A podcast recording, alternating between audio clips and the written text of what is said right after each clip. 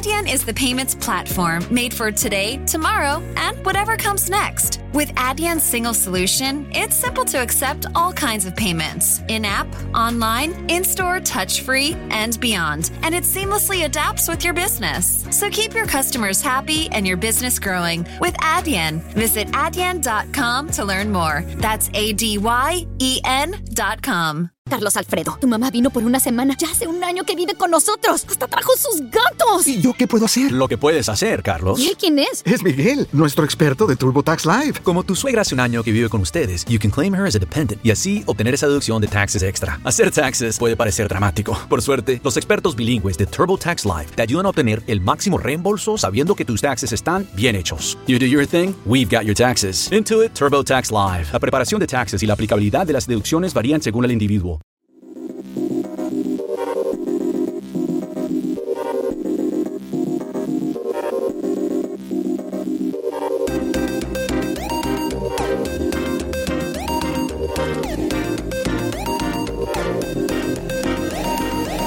Hola a todos, bienvenidos, soy Antonio Verdú y esto es Aparejador Itinerante Podcast.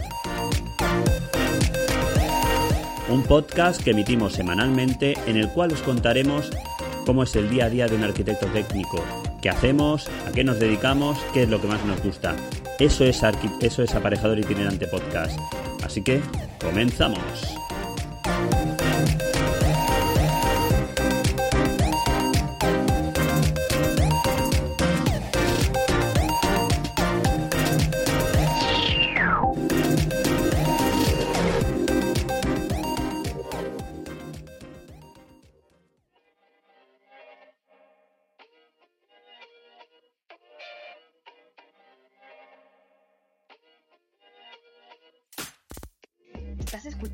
Aparejador Itinerante, un podcast donde te explicamos el día a día de un arquitecto técnico. Bueno, por fin, estamos de vuelta. Empezamos, comenzamos la tercera temporada de Aparejador Itinerante. Y qué mejor forma, qué mejor forma que hacerlo, eh, pues trayendo un montón de invitados. Y es que en esta tercera temporada la idea es emitir semanalmente, como hasta ahora, un pequeño, bueno, una pequeña píldora, un podcast pequeño de, 20, 10, 15, 20 minutos, en el cual os seguiré contando mi día a día como arquitecto técnico y qué es lo que hago durante toda la semana. Y una vez al mes, una vez al mes, lo que haremos es traeros invitados aquí al podcast eh, para que, bueno, para que debatamos sobre la profesión, para que cada uno cuente su vivencia sobre nuestra, nuestra profesión como arquitecto técnico y también que expliquemos qué es lo que hacemos eh, en el día a día del arquitecto técnico. Todo ello con una sola, con una sola intención, y es poder, poder acercar, si más cabe, eh, la profesión del arquitecto técnico a todos vosotros.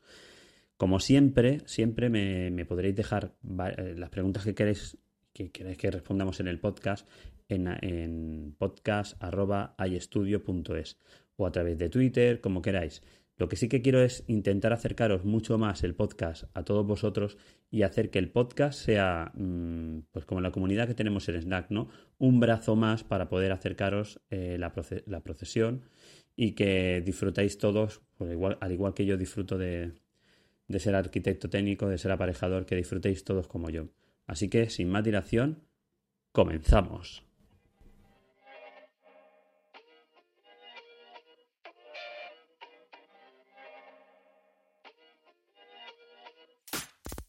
Síguenos en Twitter como arroba y en arroba otarien barra baja Murcia. Esta noche eh, pues está con nosotros pues, diversos compañeros que ahora os iré presentando y que espero que nos vayan acompañando a lo largo de, toda la temporada y quién sabe más. Y con nosotros fueron, por una parte está eh, Javier Hurtado, eh, Javier preséntate tú, mejor que tú no te vas a, no se va a presentar nadie. ¿Qué tal? Pues mira, yo soy Javier Hurtado, soy arquitecto técnico, compañero de aquí los presentes. Y, nada, soy un profesional que mi ámbito de actuación es Valencia y la Comunidad Valenciana. Y bueno, me dedico sobre todo a direcciones de ejecución material, un poco de proyecta, digamos, a una escala media intentando dar el salto a proyectos con escala un poquito más grande, porque sí que llevo dirección de ejecución de, edificios bastante grandes, sobre todo de vivienda. aunque he hecho de todo en 15 años de profesión. Y nada, y, un poco aquí compartir con vosotros pues la profesión, eh, inquietudes y a ver qué sale. Muy bien. También nos acompaña esta noche Enrique Alario, que bueno, eh, yo creo que lo conocéis prácticamente todos, creo que todos los que escucháis el podcast, pero mejor que se presente él, que se defina él quién es Enrique Alario. Muy buenas, ¿qué tal? Soy Enrique Alario, eh, arquitecto técnico también de la zona de Valencia y bueno, pues nada, estoy aquí para, colaborar eh, con Antonio en esta nueva aventura que nos ha liado, que, se parece mucho a aquello que hacía Eticat, que algunos acordará por ahí y que, de hecho doy un saludo a todos mis compañeros que estuvieron ahí en Eticat en aquello en aquellas primeras eh, escarceos que hacíamos en, este tipo de cosas, cuando no existían ni los podcasts ni existía nada, prácticamente. Y nada, pues eh, arquitecto técnico, tengo un blog de construcción, un poco de construcción, hablo de construcción en todas partes y estoy abierto a lo que, a lo que necesitéis. Muy bien.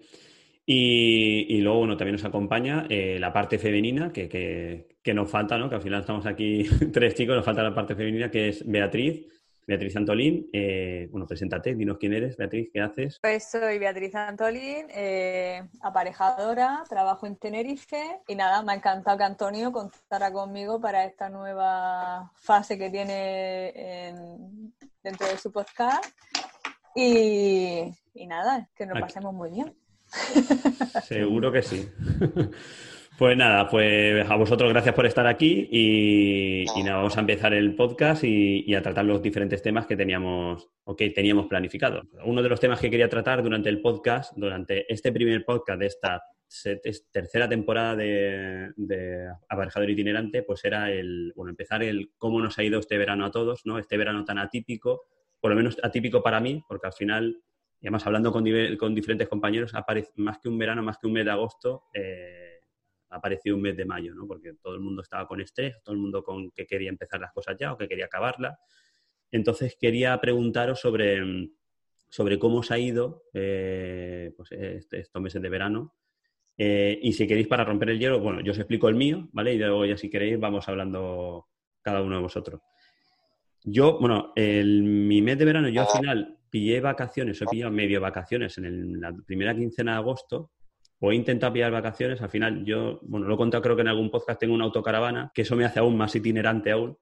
Y lo que hago es, yo me llevo todo mi equipo, lo llevo todo en mi mochila y sí que he estado todos, todos los días de la semana, pues al final levantándome a las 5 y media de la mañana, 6 de la mañana, trabajando hasta las 10 10, 10 y media que se levantaban los peques. Eh, atípico, os comentaba, era porque, por eso, porque no sé si es que ha sido pasar el COVID, no y era como que todo el mundo se ha visto con la necesidad de reformarse, las casas, de comprar terrenos para hacerse una casa en el campo, de empezar con las promociones que medio estaban paradas. O sea, yo no sé si a vosotros ha pasado, pero yo he recibido muchísimos eh, solicitudes de presupuesto, encargos menos, pero sobre todo mucho presupuesto de oye, vamos a ver esto, que me quiero hacer una casita en el terreno, no sé qué, oye, vamos a ver aquello, tal, o sea, muchísimas cosas así.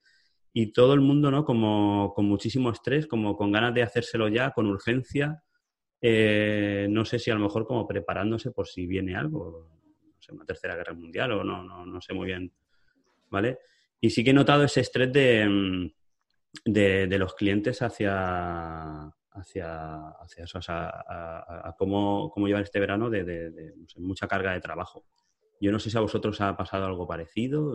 Yo, he notado, pero no tímidamente. Sí que he tenido presupuestos de, obras nuevas, o sea, de encargos nuevos, de proyectos que me sorprendió. Yo digo, coño, en pleno confinamiento, que me llave para un encargo de una reforma de, o una unifamiliar nueva, pues a mí me sorprendió. Yo, yo cerré un encargo por teléfono en el confinamiento. O sea, sin conocerme al cliente. Le habían hablado de mí, no sé qué, y al final cerramos por teléfono. Yo, no es el caso de la gente que me conocía, o arquitectos que me conocen, pero que me sorprendió. Cerraran en pleno confinamiento y digo, coño, vamos a pintar una así, a ver si me encargan más cosas, ¿sabes?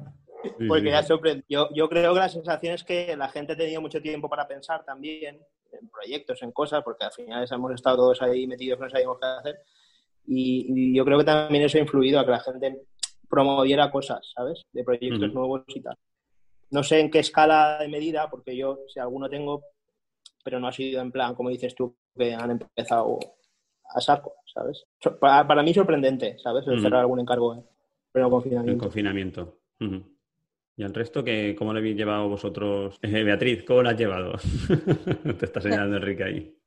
Eh, bueno, yo mi verano no ha sido muy, muy bonito, la verdad, pero bueno, lo hemos podido llevar como, se ha podido. Pero referente al trabajo, pues, pues sí, yo la verdad que he recibido bastante eh, presupuesto y, además también encargo, precisamente por eso, porque la gente decía que en octubre nos iban, nos iban a confinar otra vez y entonces, eh, como diciendo, ame ya la casa, ame ya la casa, yo la primera, yo la, ¿sabes? y, ahí estamos, sí. Y sí que hemos recibido eh, más presupuesto, vamos, para más proyectos para presupuestos. Yo fíjate, yo incluso estoy hablando o sea, que, la gente sí que está, que la gente sí que quiere, quiere seguir construyendo, ¿sabes? También imagino que se habrá dado cuenta de que bueno, pues con esto del confinamiento, porque a mí también me ha pasado, yo también me mudo, mm. y, así en el confinamiento cuando a lo mejor me he dado cuenta de que necesitaba un, más espacio, ¿no? Entonces he aprovechado ahora, como desde que nos dieron ya, se quitó la, la alerta de alarma, y aprovechar para meterme en reforma y, y salir del piso a irme a una vivienda con jardinito y tal, ¿sabes? Que por lo menos pues te da un desahogo pues igual que yo, pues imagino que también eh, con muchas más personas, ¿no? Claro. yo tú fíjate, yo hablando con un comercial de, del Leroy Merlin, me decían que, me dijeron eso, que en confinamiento habían hasta triplicado las ventas, eh, sobre todo a, través de, mm, a través de internet, habían triplicado las ventas porque la gente, pues mucha gente a pintarse la casa, a hacerse un mueble para no sé qué, hacer eso, o sea, la gente muy inquieta, eso con, sobre todo con las reformas y las pequeñas cositas, ¿sabes? Para, no sé si es que estaban aburridos o para adecuarse mejor la vivienda, ¿no? Para, por si acaso, para lo que pueda venir. ¿Y tú, Enrique, te has notado un incremento? Yo sí que he notado una grandísima diferencia porque de ir de culísimo, culísimo, pues solo he ido de culo. Entonces, pues eso ha sido un beneficio ya importante para mí en verano. Lo que pasa es que ha sido pues un verano pues es un poco raro. No sabía si, si estaba de vacaciones y currando a ratos o si estaba currando y de vacaciones a ratos, ¿no? Porque yo lo que hago es que me, eh, tenemos una casa eh, por la zona de Murcia y, claro, tenemos ahí toda la familia. Lo que hacía era intentar alargar los fines de semana. Me, iba para. Me curraba eh, martes, miércoles y jueves. El jueves por la noche me iba para abajo.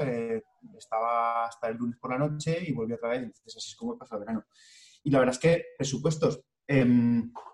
No he cerrado ninguno nuevo, pero sí que sí que se ha materializado alguno que ya estaba ahí muy, muy avanzado, pues ya lo tengo prácticamente para firmar ahora. Y lo que sí que puedo decir es que eh, me, han, rechazado en dos presupuestos. Esto es un, gran honor cuando ha sido por tema de, de honorarios y como, me han rechazado, digo, pues mira, ahí os quedáis con vosotros y vuestros honorarios. Así que he tenido el gusto de poder decir que no a dos, a dos presupuestos. Ahí está. claro que sí. Siempre que se pueda, claro, evidentemente, entender. Sí, sí, sí, sí, hombre, si hay necesidad al final habrá que hacer lo que haya que, hacer. pero si al final lo que hemos hablado tanto en el grupo, ¿no? Si, si, son tus números, son tus números. Yo fíjate, yo igual, yo con, con esto de la, del confinamiento, yo en mi caso personal, mi mujer también ha decidido no comprar, sino de buscarnos un piso de alquiler más grande. Ahora se ve agobiada, ¿no? Como que necesita espacio. Yo algo, con terracita, no sé qué, y también estamos embarcados, igual que Beatriz, ¿no? En un poco buscando algo, nosotros buscando de momento, que no es al final lo que haremos. Si nos iremos a otro, por mí yo ganas no tengo. Pero también es verdad que yo estoy mucho tiempo fuera, realmente no vivo en mi, en mi casa, estoy el fin de semana y poco más. Y el fin de semana salimos o intentamos salir con la autocaravana. Pues nada, pues eso, yo, yo sí que he notado, yo te digo, sobre todo con las constructoras que estoy hablando, sí que se nota una cierta de, pues eso, mucho movimiento, mucho estrés de, personal, todo el mundo queriendo cerrar ya para empezar y, y sí que hemos notado bastante, bastante estrés con la, con la constructora que os comento, Urban Aquí en Ibiza también este, en este confinamiento se ha cerrado, la tengo aquí atrás, una promoción de 36 viviendas que van a empezar ahora y, otra en Talamanca también de 5 viviendas, o sea que, la verdad es que tienen bastante trabajo y también, por eso digo que sí que he notado ese movimiento porque ellos, que los tengo muy cerca, finalmente también han cerrado bastante, bastante obra. Y, no sé si ha sido debido a eso o no, pero por esa parte sí que lo, yo por lo menos sí que lo noto. Las contratas sí que han querido un poco recuperar el tiempo perdido, ¿no? Esas dos semanitas que no pudieron trabajar y tal, yo las contratas sí que les he visto que han apretado el culo en cuanto han podido y han querido, eh, en tiempo de vacaciones, pues algunos han recuperado horas y tal, y sí que les he visto que, que han querido apretar un poquito más en sus obras, ¿no? ¿No habéis notado eso? Hombre, hay que aprovechar eh, porque claro, dice, uy, como venga otra vez,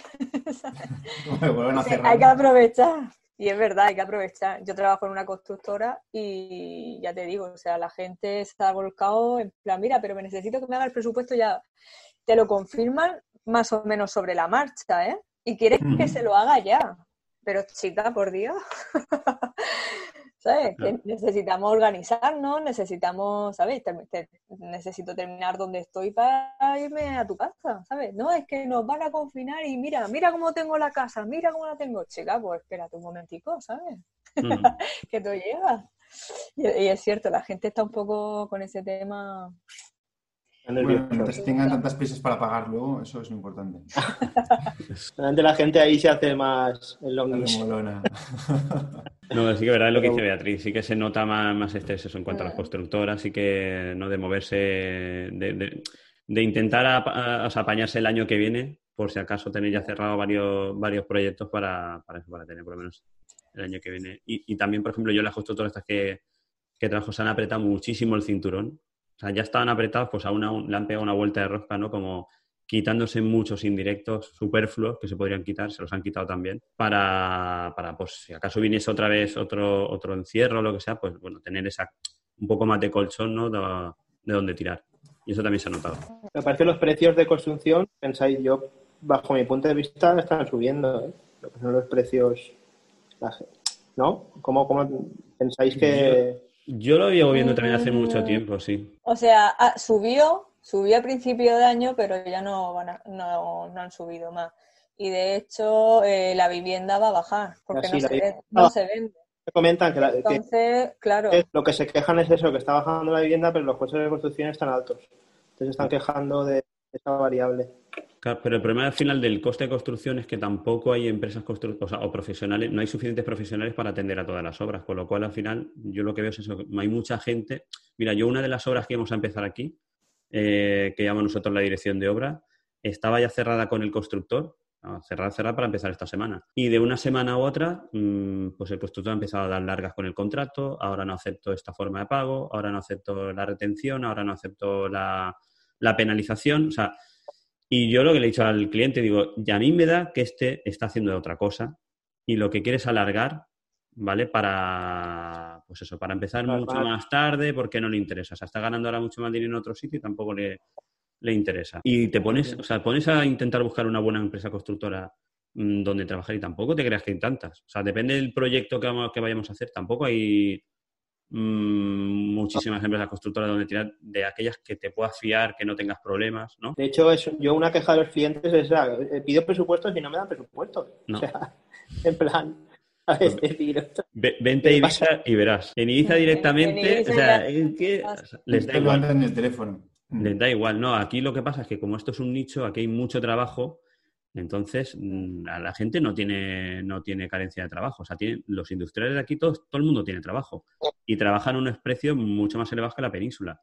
Entonces, tú vienes de la península a intentar hacer una obra, intentar con precios de la península, aquí es, imposible. Es imposible. Es imposible. Y la gente ni te atiende ni, bueno, les da igual. en, la parte técnica, en la parte técnica también, ¿no? Porque yo he ofertado un par de cosas allí por las islas y cuando pasé los sonoros dije, oh, mira, qué guay. Qué barato. Eh, qué barato eres, ¿no? Y digo, ¿cómo? Trae, que te lo cambio.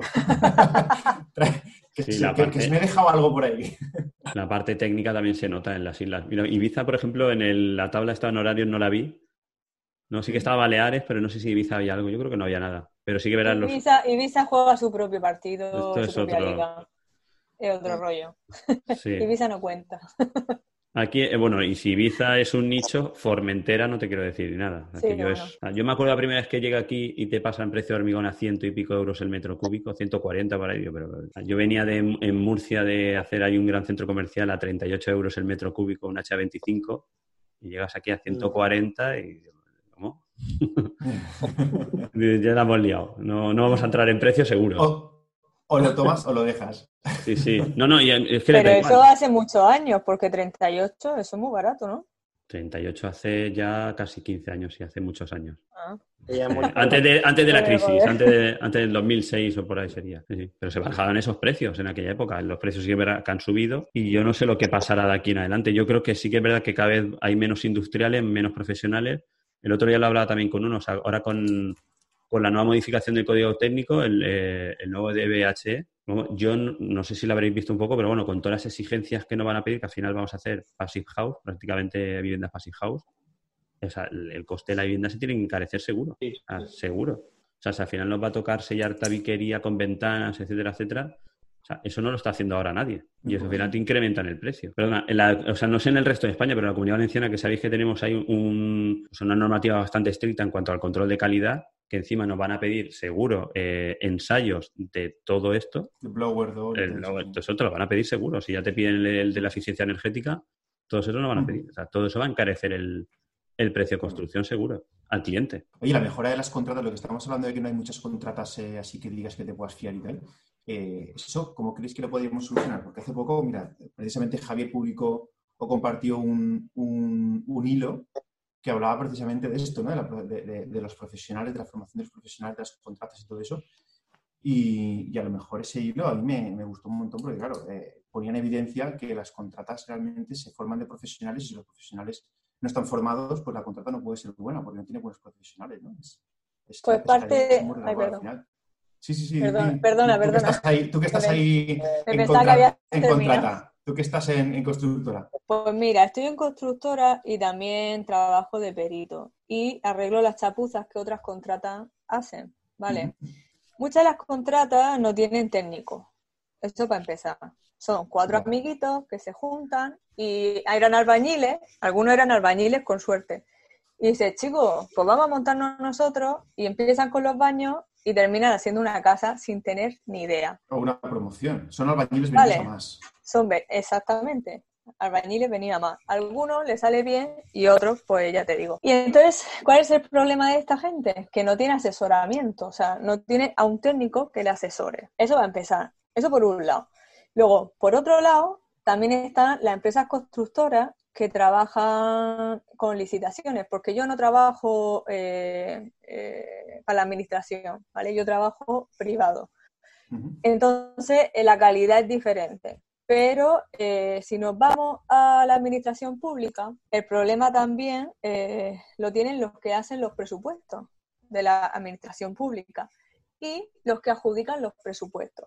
Porque tú no me digas a mí que un hormigón, ¿vale? Eh, un hormigón visto, agujardado, no sé cuánto, con toda lo extra o tipo eh, con las tablitas de madera. O sea, una, en una administración pública, eh, un trabajo lo pueden hacer. Todos sabemos que no lo pueden hacer y que todos sabemos que las bajas son de un 40%. Es imposible que ese hormigón quede bien. Imposible. De hecho, aquí al lado de mi casa tengo la prueba de una estación de guagua que hicieron. Lo querían dejar visto, quedó una mierda y al final lo tuvieron que agujar. Mm. Y el seguimiento, digo, es que me parece patético. Entonces, ¿qué es lo que pasa? Que la gente va a escapar. A decir, que no me da, que no me da, y al final hace pues más o menos. Y el más o menos, al final, pues se convierte en mala construcción, en mm. patología y en problemas. Que para mí genial, porque a mí no me falta... por la noche! Estás escuchando All Spice por la noche. Tenemos un radio escucha en la línea. Esta es para mi esposa Gabriela. Me gustaría escuchar. ¿Te crees muy lista usando mi All Spice Moisturized Body Wash a mis espaldas como si no me fuera a dar cuenta del inigualable aroma a Shea Butter? Uy, una de mis favoritas. Gracias por escuchar All Spice por la noche. Y recuerde. Red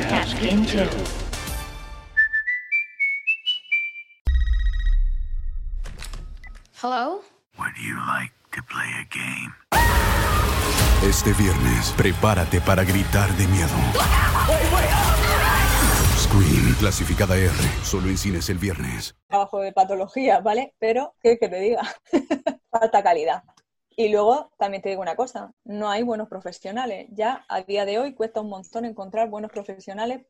Profesionales, los buenos profesionales ya están pillados los, formados que, que salían en el ese que comparte Javier, es que no hay... no hay formación, ¿eh? no hay formación. No hay, formación, no hay formación. y la gente joven, eso, está toda vinculada al tema FP, al tema universidad, o sea, ninguno se quiere dedicar Ojalá, ojalá llegaran FPs de construcción, muchos más en las obras, es que sería importantísimo. Sí, ojalá, y ojalá hubiera una rama dedicada a albañilería en FP. ¿Vale? Algo hay, ¿eh? Al- Algo hay de rama de Sí, pero, no pero no es eso, no es eso exactamente. Son gente que no está, lo digo porque una amiga mía está trabajando en eso, es profesora, y le enseña pues eh, a un grupo de, de gente que pues como que, que tiene difícil acceso al mercado laboral y tal, ¿no? O sea, pues Bueno, hay como Una escuela- Una escuela taller de estas. ¿qué es una escuela taller, efectivamente, una escuela taller, claro, pero es gente, ahí tiene de todo. Pero no es vocacional, ¿sabes lo que te digo? Es como, ¿qué hago? Venga, pues para estar en la calle me Me voy aquí y amaso cemento, ¿sabes? La Fundación Laboral sí que tiene algunos cursos de albañilería, de montajes de andamios, de trabajos verticales, de- tiene cosas un poco específicas, pero claro, es que los que son profesionales, que están en una constructora y todo eso, mm, lo- en horas de trabajo trabajan y en horas de no trabajo no se plantean mejorar su... Informarse. eh, eh, no se plantean informarse y las constructoras, al menos lo que yo conozco, no van a sacarlos de una obra que tienen que producir para que estén dos semanas haciendo un curso todos los martes y los jueves por la mañana. Eso es Entonces, Pero el curso, claro, depende de que sea el curso, quiero decir, porque los cursos que hay son de seguridad. Y hacen los obligatorios. De seguridad. Y hacerlos No, no, obligatorios, pero también pero hay- también hay hay- de hay colocación de cuarzo en forma de no sé cuánto. Yo no he visto ninguno. No, Yo soy la primera. Claro, no. pues por eso, o sea, me lo invento, ¿no? Alguien Eso lo hacen las, las casas comerciales y que hacen cursos de sus, de, de sus aplicaciones.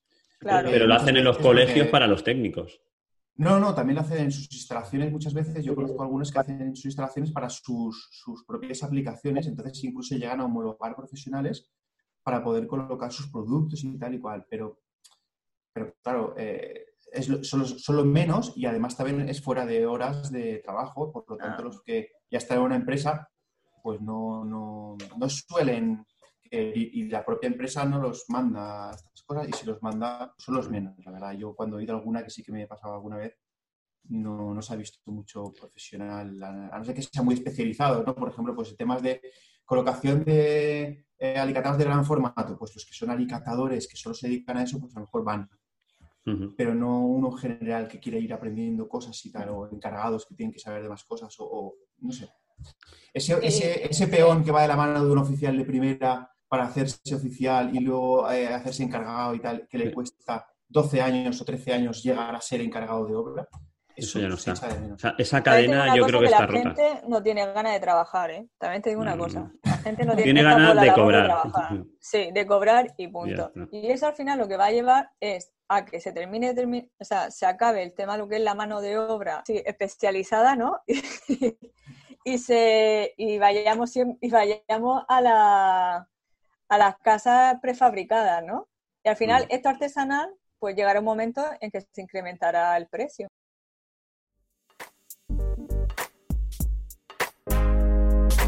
Pero antes de seguir, os quiero explicar qué aplicación uso yo para llevar el seguimiento de mis obras. ArchiReport, una aplicación de gestión y control de obras para todos los agentes de la construcción y la edificación.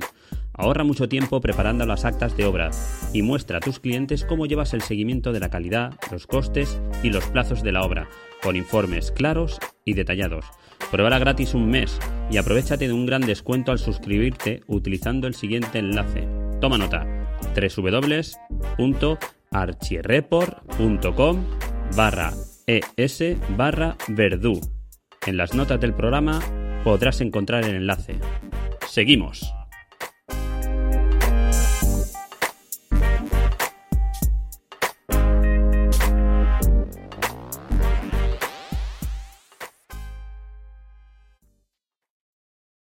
Sí, que estamos hablando de que no se encuentran buenos profesionales. Y entonces al final, eh, bueno, ni, ni buenos ni profesionales quieran trabajar en la construcción. Ya. Bueno, ya eso, vamos, encontrarte uno bueno, eso ya es un lujo. Pero bueno, eh, que al final todo esto lo que va a llevar es que eh, efectivamente la construcción se industrialice. Y eh, al final esas personas que lo quieren todo como más selectivo y demás, eh, será una construcción más artesanal y evidentemente pues será más costoso. Sí. Ya Yo está pasando. Hombre, está pasando con todos estos sistemas del SAT, el Pladur, o sea, todo eso va entrando poco a poco, pero al final es cierta industrialización de la, de, de la, de la forma tradicional de construcción, ¿no? Poco a poco sí que va entrando. Una pro- protoindustrialización. O una protoindustrialización, eso es.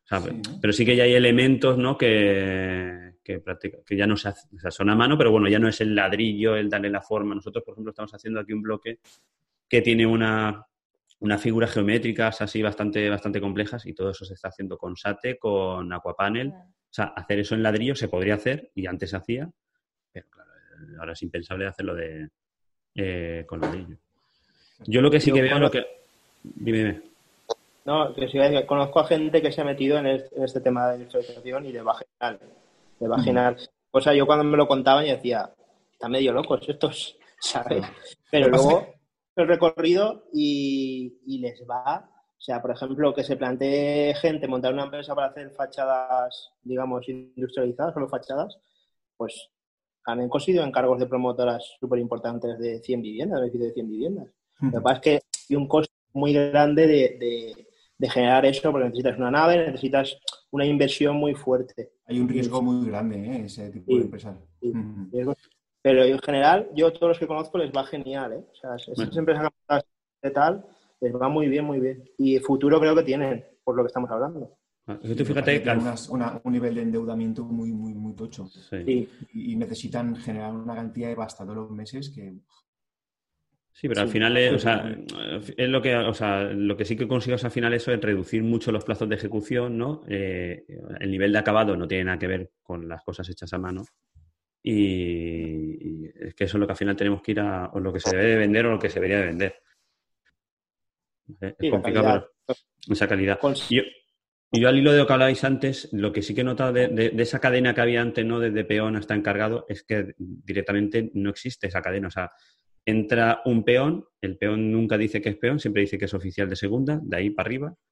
Y. peones, no hay en la construcción, son oficiales de segunda como mucho, como poco, de ahí para arriba.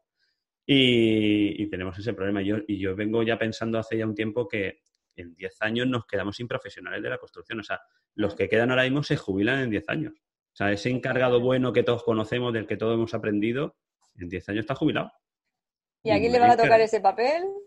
¿Adivina, adivinanza? Pues o nos tocará a nosotros, ¿no? Que salga ¿no? otra rama de aparejadores directamente, o sea, ser encargados de obra o jefe de obra debería, encargado debería de obra. Cubrirse, Debería cubrirse con una planificación de la formación para que en ese periodo hayan encargados de obra formados. Eh, Pero no va a dar tiempo ya. No, no, no llega a tiempo. No llegan a tiempo, sí. En, digo, en 10 años, los que, yo los que conozco, el que, de los más jóvenes tienen cincuenta y tantos, 50, cincuenta y tantos largos, que son 10 años o por ahí, es que se jubilan. Sí, pero además también a un encargado de obra, eh, yo, ya casi que no, le pediría solo el, conocer los procedimientos constructivos en sí, pero a un encargado de obra ya no solo supervisa eso, sino que además también muchas veces tiene que saber lo que es una planificación para poder llevar al día, saber cómo, cómo dirigir un equipo, o sea, esas, esas, esas capacidades eh, transversales de, saber cómo mandar, cómo planificar. Eh, tendrá que, ahora mismo para leer los planos dentro de poco en muchas obras ya no se va a llevar un plano en papel. Habrá modelos que, modelos BIM que, que, tendrán que saber leer, que tendrán que saber qué es, ese tipo de cosas. Entonces, esa, esa formación, si la formación ya de encargado a nivel de eh, conocer procedimientos ya está justita, imaginaos cuando sea necesario que esos encargados lleguen a esas capacidades transversales que, van a llegar y que van a ser necesarias. A ver, yo lo que opino es que para mí el encargado es el punto clave de que una buena empresa constructora funcione. Fundamental. Fundamental. Eh, el aparejador o jefe de obra está de punto de apoyo para resolver las cosas pues, más complicadas, pero el que organiza la obra, evidentemente, es el encargado. Un buen jefe de obra, encargado Al día siguiente, incluso tres días, o sea, ya eh, debe saber la programación básicamente de toda la semana. Hmm. ¿Vale?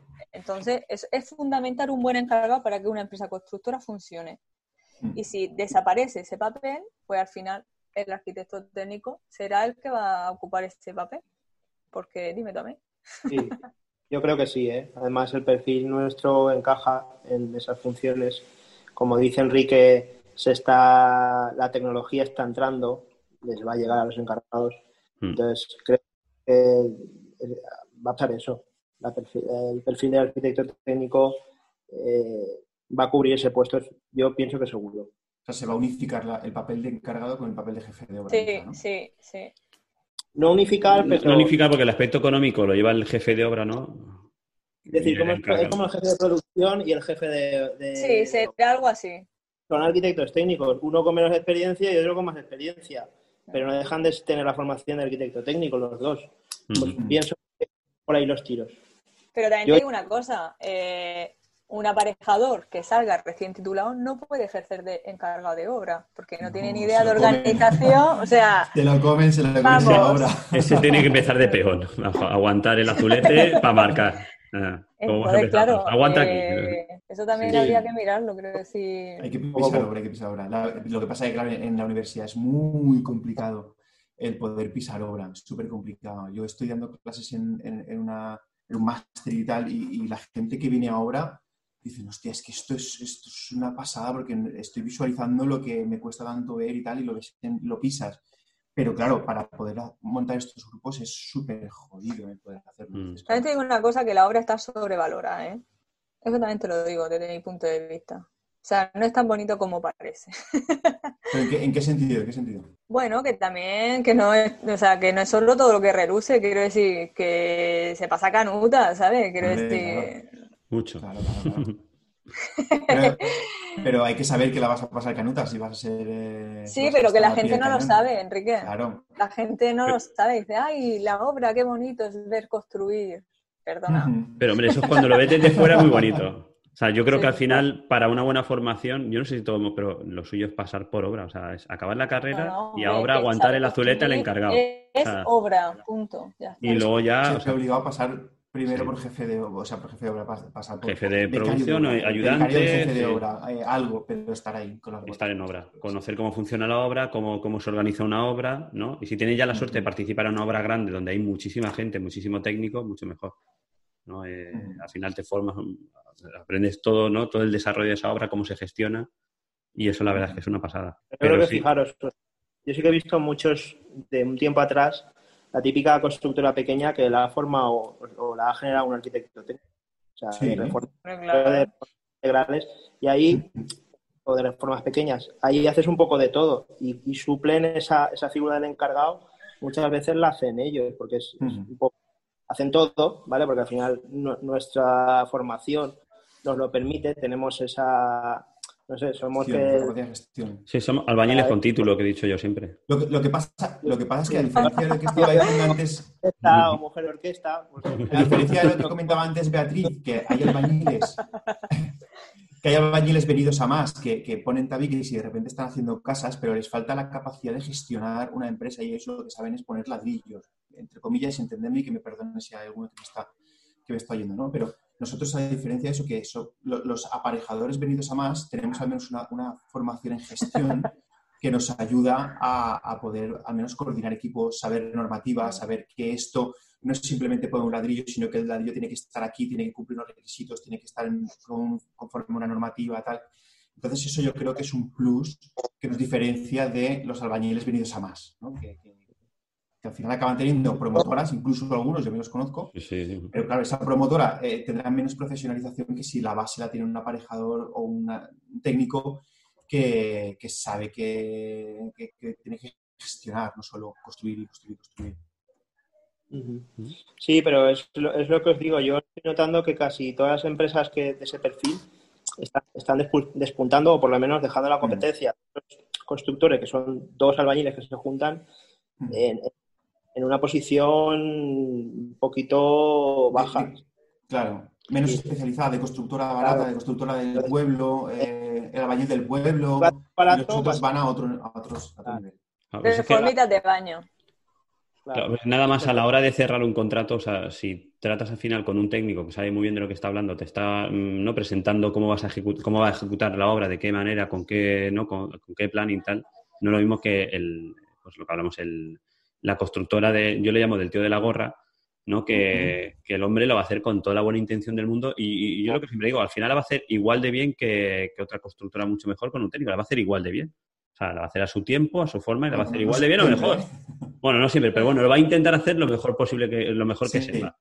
Eh, pero sí que es verdad que la presentación de una empresa constructora que, que tenga una base con un técnico, eh, pues, vende mucho mejor, da más seguridad. Además, además, yo creo que tiene la ventaja que, claro, siempre se van a acabar encontrando con un equipo técnico, con un equipo de dirección de obra. Y el trato, yo que hago dirección de ejecución, el trato de una empresa que tiene un técnico y hablar con un técnico Hombre. no es lo mismo Claro, que hablar con, un con un albañil y demás, por muy bueno que sea. El lenguaje Eh, es diferente totalmente. Claro, y, y, ojo, que yo he aprendido muchísimo de muchos albañiles venidos a más, ¿eh? pero, pero una barbaridad. Pero luego es- hay, hay ciertas cosas que no se pueden hablar igual. No, no, cuando te pones a discutir de Nos un precio. estamos creando precio muchos compre- enemigos hoy, ¿eh? Cuando te pones a No, hablar de un amigo precio forever, amigo forever. Sí, sí. Lo que te dice diciendo, Luego- cuando te pones a lo mejor a discutir de un precio complementario con un, ¿no? Claro. con un albañil, y el, el que vale esto y vale esto, y ya está. Claro, Claro, Pero sí que te lo explica, es. te, lo, te lo justifica, te dice, pues esto, tal. O sea, no es lo mismo. Claro. Sí, sí, sí, sí. sí. Es, es- No. es totalmente eso. Pues sí, pues sí. eso es un problema que no vamos a encontrar ya, que no lo estamos encontrando y, y vamos, yo, yo sí que por mi parte sí que lo llevo pensando mucho tiempo y no sé lo que va a pasar. O sea, sí que es verdad que, que no sé a dónde vamos y que ahora mismo sí que intentamos construir todo lo que podamos, intentamos meter la metodología BIM, eh, que se está intentando meter como, que tendría que estar ya implantada ¿no? en, en las administraciones públicas en este 2020 y no se ve nada. Pero nos estamos olvidando una escala, o sea, una, una parte muy importante que es la ejecución de la obra y en ejecución de obra está la cosa muy, muy, muy verde. Esta está la cosa Eh, muy- eh, Efectivamente, Antonio. Yo cuando hicimos lo del con, lo del contar, digo yo, lo de quédate, Ujú. Ujú. en la charla que dije, y ese, o sea, yo no tengo nada con el BIM y toda la tecnología. Yo no soy muy, muy tecnológica, pero, pero es cierto que nos metemos mucho en esa rama y nos olvidamos de la construcción. O sea, es que tú no puedes aplicar toda esa tecnología que, que- y esos avances que tenemos ahora si tú no sabes construir, ¿entiendes? Claro. Entonces, hay que empezar desde cero, construir. Y luego ya aplicar la- el BIM y, y lo que haga falta. Y Porque el por lo menos paralelo un poco o que no se dejara ese punto, ese aspecto que se está dejando totalmente. O sea, al final se está cubriendo con, pues normalmente gente extranjera, es lo que se están cubriendo esos, esa falta de, de- profesionales de aquí. Y bueno, pues hay de todo. Hay gente muy buena y, gente que se ha metido ahí que no sabe muy bien por qué se ha metido ahí. Y te encuentras, pues eso, que, es, pues, es totalmente aleatorio. O sea, yo por lo menos me encuentro eso. De repente te sorprende una, una empresa porque trabaja muy bien y de repente dices, pero estos tíos de dónde han salido. Decir, No, no tiene sentido. esto. Oye, una, una duda, vosotros que estáis haciendo promoción así relativamente grande, bueno, Beatriz, no sé si tú estás haciendo promoción. No, yo promoción no, no hago. Yo hago chales, viviendas unifamiliares, suelo hacer yo. Vale, yo dirijo viviendo en familiar, tenemos que hablar. Eh, el tema, en, la- en la- en las promociones, el tema de la planificación y todo eso, se, han- se, han- se están implantando las tecnologías, las técnicas nuevas eh, a nivel de constructora, de planificación, de las planners, de Lean Construction, todo ese tipo de cosas, de orden en obra. todo. ¿Notáis yo, que se haya mejorado un poco en ese aspecto? No. que llevo yo así. Yo tampoco. Las promotoras, norm- o sea, la- el promotor normal no se está metiendo en el Lean Construction y tal. Yo sí que tengo varios compañeros eh, que sí que lo están aplicando, pero en promociones, aún vamos con el diagrama Gantt, que se cuelga ahí, no sé lo tengo aquí delante, se Pero, cuelga el diagrama, Gantt. Di- diagrama a modo de cuadro o de cuadro en obra que se queda ahí como pues si sí, fueran sí, las sí. meninas o Tú montas tu caseta, yo, mira, yo monto mi cas- montas la caseta y están todos los cascos colgados. Ahí está el diagrama de Gantt que se colocó hace, ¿cuándo se empezó esto? Casi un año. Ahí está colgado y es el mismo. Está igual. O sea, está arrugado, sucio, pero es el mismo. Ni se, ni se actualiza, eh, nada. nada. Y no se parece nada a lo que... se va, de bo- se va de boquilla, de boquilla, no, tal, más o menos, yo calculo que para final de año, ahora tal, tal, sí, sí. ¿Has llamado a este? No, bueno, no lo he llamado, bueno.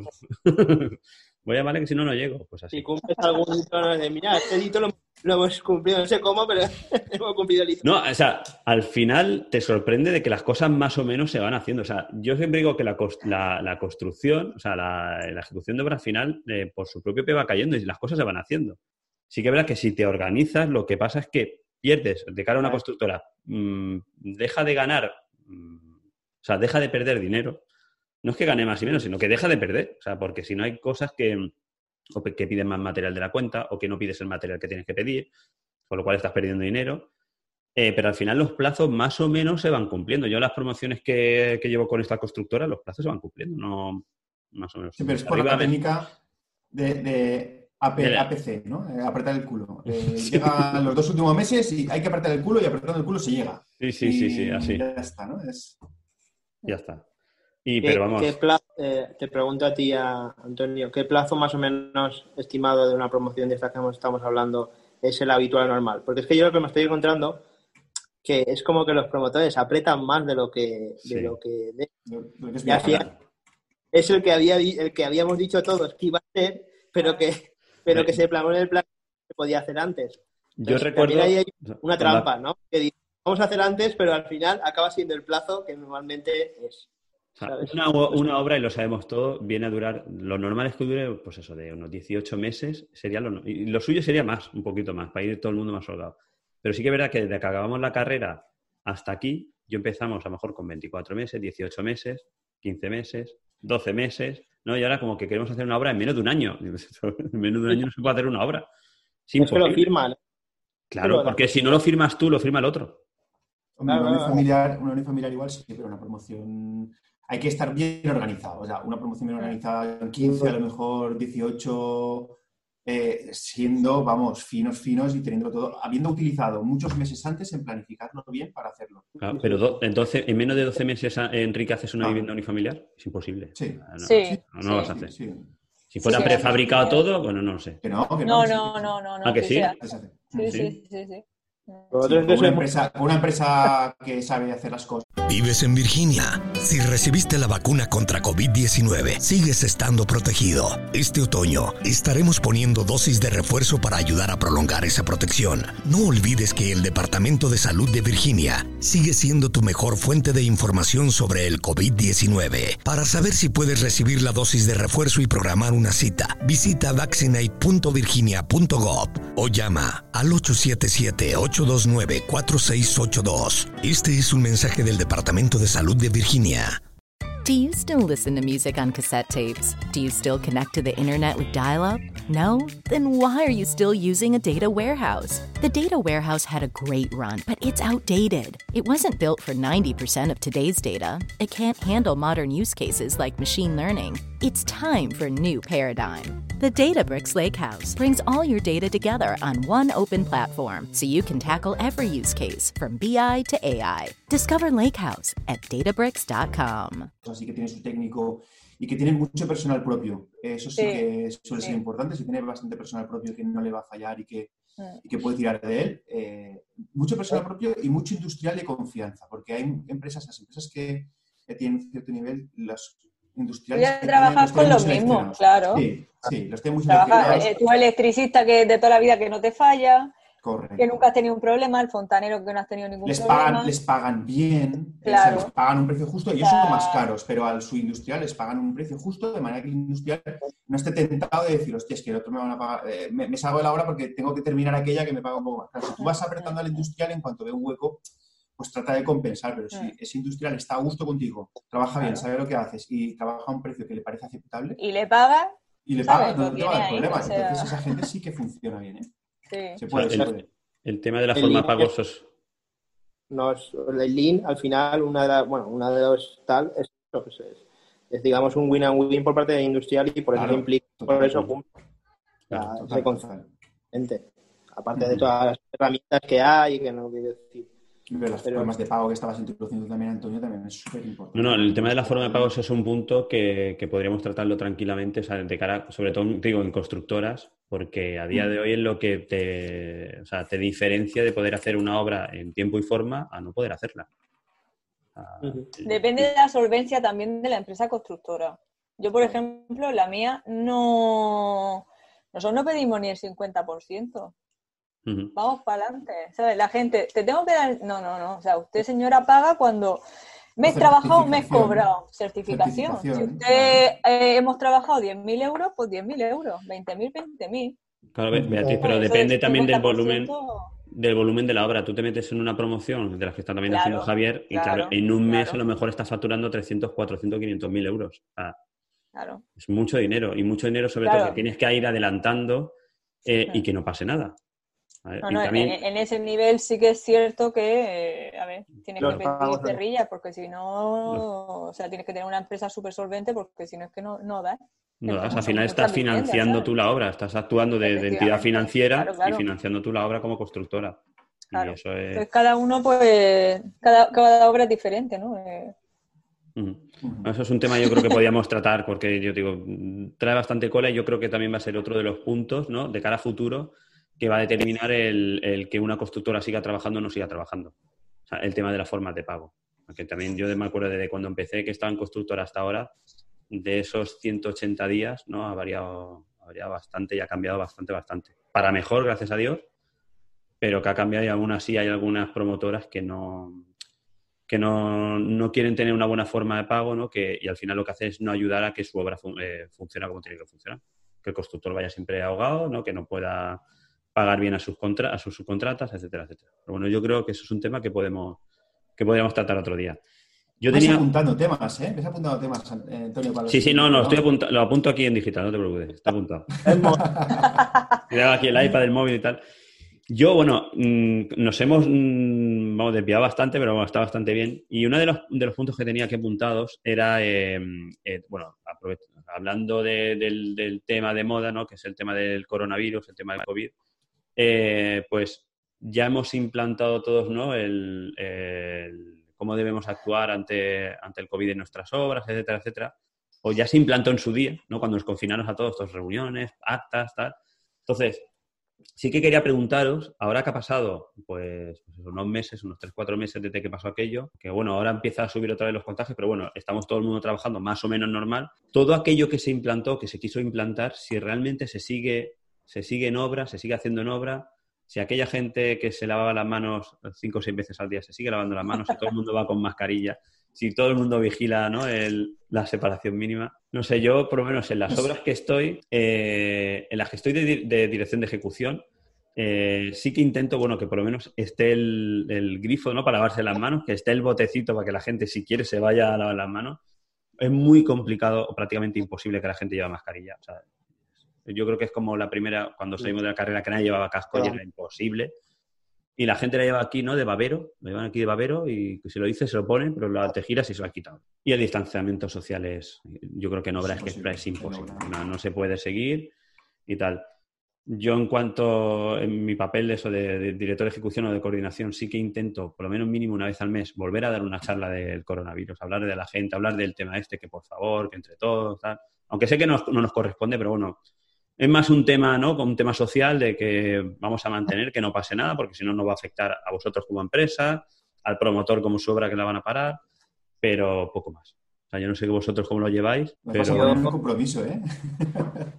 Sí, sí, pero es que es la realidad, Enrique. O sea, al final es... Yo, yo sabéis lo que hago, bueno, me está pasando en las obras mucho, eso que, que me río bastante. Porque por lo típico que a lo mejor estás solo y te bajas un poquito la mascarilla porque estás, pues eso, que hace mucha calor y enseguida viene un operario, viene, viene alguien y, y, casi mirándolo me la pongo.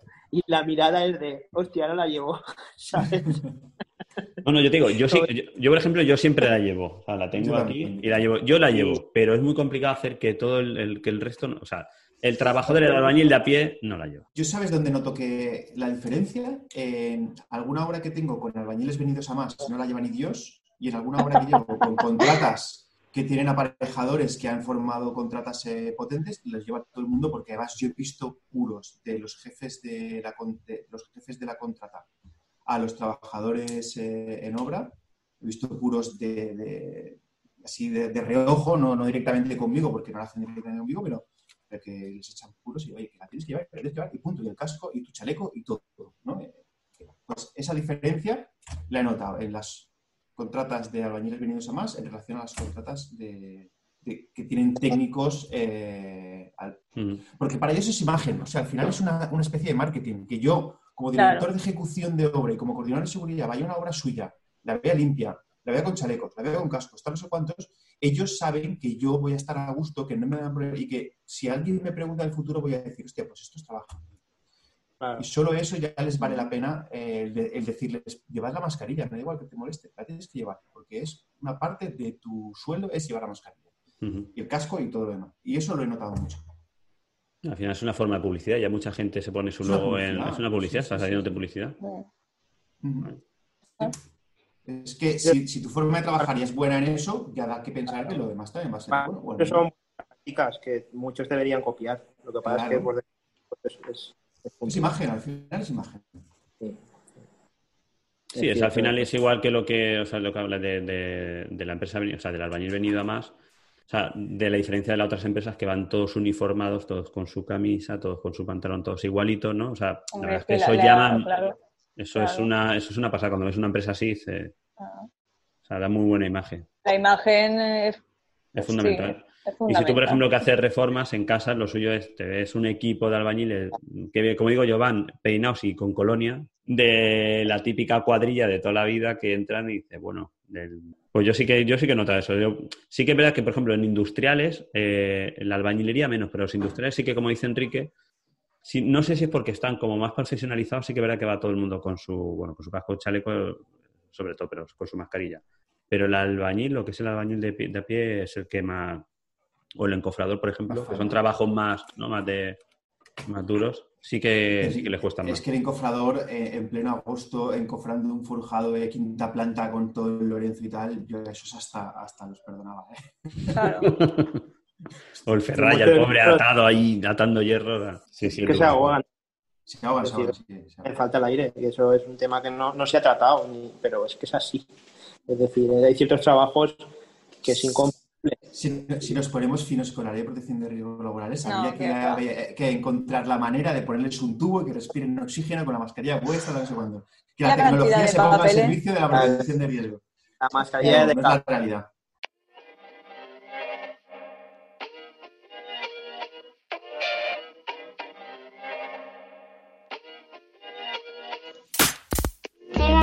En Aparejador Itinerante.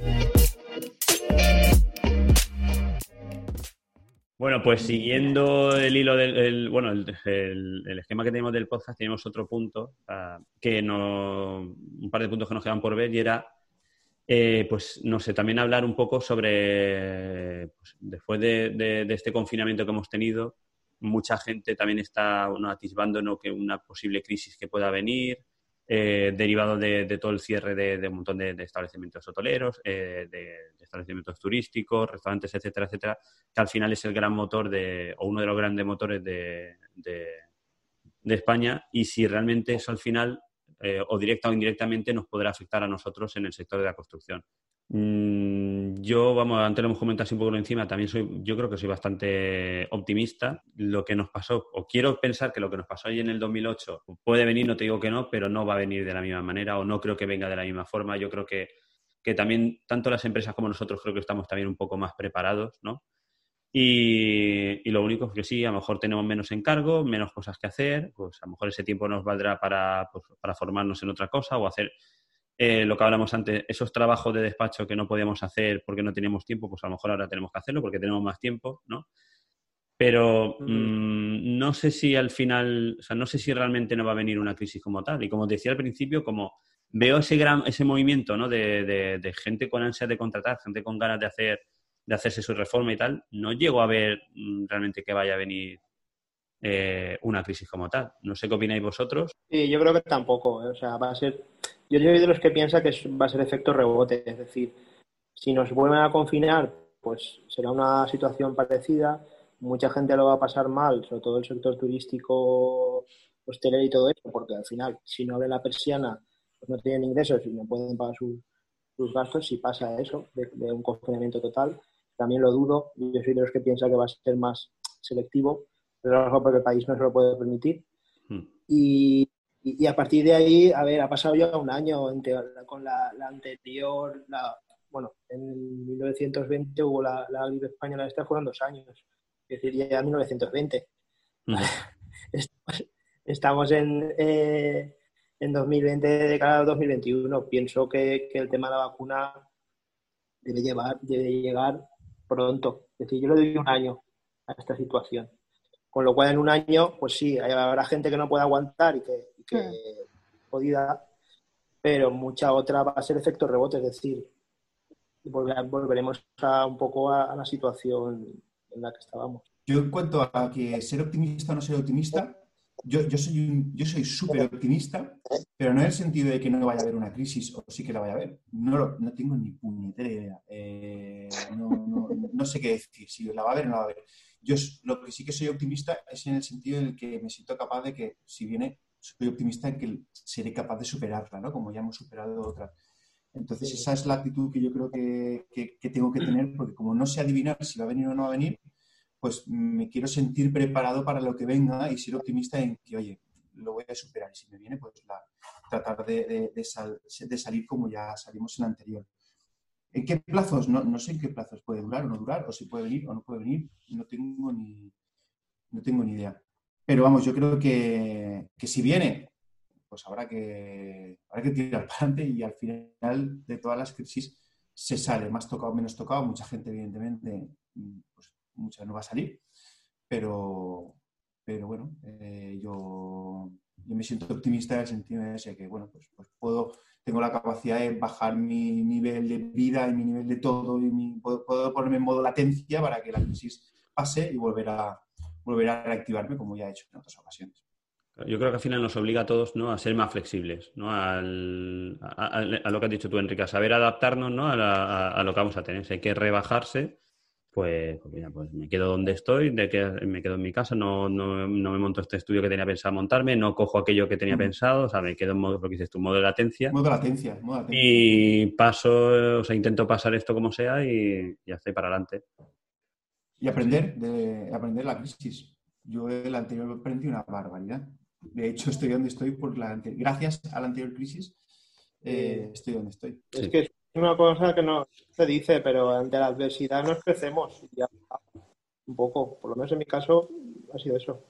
Mucha gente ante la adversidad se crece y, y sale, Sale reforzada. digamos, refor- Porque es eso, al final cuando ves que tienes riesgo y que tienes tal, pues tienes esa chispa de, oye, esto hay que... Hay que salir como sea. Y, Ah, y hacer sí. cosas, te- digamos que, que te- el motor se pone en marcha Claro, otra yo, manera. yo también lo- una de las cosas que aprendí es, es- es rebajar no solo mi nivel de latencia, sino mi nivel de deuda. O sea, yo desde la anterior crisis, No, me, o sea, estoy viviendo eh, lo que no pueda pagar yo por mis propios medios, eh, no, no lo hago, porque si hay alguna cosa que sufrí muchísimo es porque en la anterior crisis pues tenía una hipoteca recién hecha, que si me había comprado un coche, no sé cuánto, claro. a- y, y, Vamos, y eso es una de las vamos. cosas que aprendí. Sí, vamos, vamos. A lo loco. A a lo tutti, loco. a tutti, a lo loco, claro. Eso lo aprendí. Ahora lo, he bajado mi nivel de endeudamiento, pero, pero a unos niveles que yo ya te digo, si no lo puedo pagar, no lo compro. Y si, me- y si lo quiero, lo trato de ahorrar antes de llegar, porque es que si, no, si viene una crisis, lo que te mata es la deuda. Es eso, sí. Yo creo que estamos todos igual. Yo tengo aún mi coche arrastrando de ya 16 años, 17 años y no lo cambio ni lo pienso cambiar hasta que no muera. falta, tienes que buscar eso. Si hay cosas que ves que no te hacen falta, oye, no te lo gastes en eso, hazlo en las que realmente las vayas a utilizar. Ujú. Y sobre Bueno, todo, además- replegar velas. Y te Claro. digo yo, de- si haces alguna inversión o haces una mejora de tal, que pienses, hostia, si va mal, puedo replegar velas. Es decir, Sí, sí, cierro claro. tal. Yo siempre he tenido esa estrategia de decir, si hago esto, puedo replegar velas. Y, y- plegarla rápido, y rápido. Es que Javi es muy marinero, ¿eh? Ahí donde lo. Sí, es decir, eh, Se fue para el norte a comer anchoas. Be- Beatriz, y tú desde el punto de vista de constructora, eh, ¿cómo, ¿cómo lo estáis viendo? ¿Estáis notando algo? o qué? Quien tiene pasta, tiene pasta. No, Y, y en igual crisis que tiene la más. crisis que venga. Y en crisis Sí. tiene más. Y si Invierte se tienen pensado hacer una casa, se la van a hacer, ¿entiendes? Y Mm. ya está. Tiene más. Ahora, que hay gente chunga pasándolo mal, sí, porque aquí se vive mucho del turismo y casi todos los hoteles del sur están cerrados. Y están todos en ERTE, ahora ampliando los ERTE, no sé cuánto. Pues, hombre, evidentemente esa gente pues no se va a construir una casa. Quien tiene pasta sigue teniendo pasta o más y se va a hacer la casa. Y quien no, pues no se la va a hacer. Ni ahora ni en crisis. Yo te digo, yo en, Ibiza yo me vine en el 2000, ¿cuándo me vine para acá? 2011, ¿vale? Que estaba aún la crisis y aquí en Ibiza, por ejemplo, no hay crisis, ni a- nadie pasa crisis. O sea, Pero aquí... es que Ibiza es otra eso, liga. eso las no grandes cuenta, constructoras, por eso sí que te... No, por eso te digo, no, pero me refiero que, por ejemplo, las constructoras que hacían promociones sí que se dejaron de hacer promociones, pero lo que eran las viviendas unifamiliares de alto standing, Claro. aquí seguían igual. O sea, no pasaba nada. Por eso es lo que decíamos del que el que tenía dinero sigue teniendo dinero, o sea, y tiene mucho más dinero. y vivir el día a día. Yo una de las cosas, mira, una de las cosas que aprendí, yo te digo, yo me vine para Ibiza y luego me fui a Marruecos, que estuve dos años trabajando allí, y te das cuenta allí cómo vive la gente y aprendes a vivir con lo opuesto. Y aprendes también a vivir... Más felices, y seguro que más felices. vamos, pero bastante más. Y, a vivir el día a día, o sea, disfrutar el día a día y decir, mira, que no me hablen más ni de crisis ni nada, voy a vivir el día a día, a trabajar porque es lo que me gusta y a vivir el día a día. Y ya, ya veremos lo que pasa. Y yo tengo un profesor que sí que decía eso de que o sea, las obras no vienen a ti, ¿no? Nos toca ir a las obras, por eso también yo me ha tocado también, o sea, me, he movido mucho y eso me ha hecho evitar también esa crisis, la he ido sorteando gracias a Dios. Entonces pienso también que, que, que, si al final eres un culo inquieto, yo por lo menos veo que los que estamos aquí somos culos inquietos, que no paramos, pues al final siempre te vas a buscar, ¿no? Dónde, dónde rascar para, para estar entretenido y no o intentar sortear de la mejor manera posible esa, esa posible crisis si viene. O... Y bueno, no sé si tenéis algo más que decir del tema este, eh, porque sí que me gustaría, mm, ya de cara a este año escolar que empieza, ¿no? que, bueno, que también contásemos entre todos eh, qué expectativas tenemos, ya no tan, o sea, por una parte al nivel laboral, pero también en, en cuanto a formación, si tenemos pensados hacer algún, pues, algún hay gente yo, por ejemplo, llevo un tiempo pensando hacer algún máster o hacer algo y no sé vosotros también si tenéis, pues eso, idea de, pues, o de ampliar personal para que nos eche una mano, o ¿no? de, estudiar alguna cosa, no sé, nuevos retos, etcétera. Yo, como os decía, llevo ya bastante tiempo pensando en, en hacer un máster, lo llevo pegando muchas vueltas, de hacer un MBA. No me acabo de decidir porque no sé realmente si le sacaré partido o no le llegaré a sacar partido. Me llama mucho la atención y, y tampoco sé o me da miedo mm, embarcarme y no poder... Mm, llevo muchas cosas en medio y no sé si voy a tener tiempo para dedicarme a estudiar un MBA, porque entiendo que si me meto ahí... Mm, y, ese es el miedo que llevo arrastrando desde cierto tiempo. O sea, al final sí que voy haciendo pues, los cursitos que activa a ti, el colegio van saliendo, ¿no? Nos van dando. Dime, dime Enrique.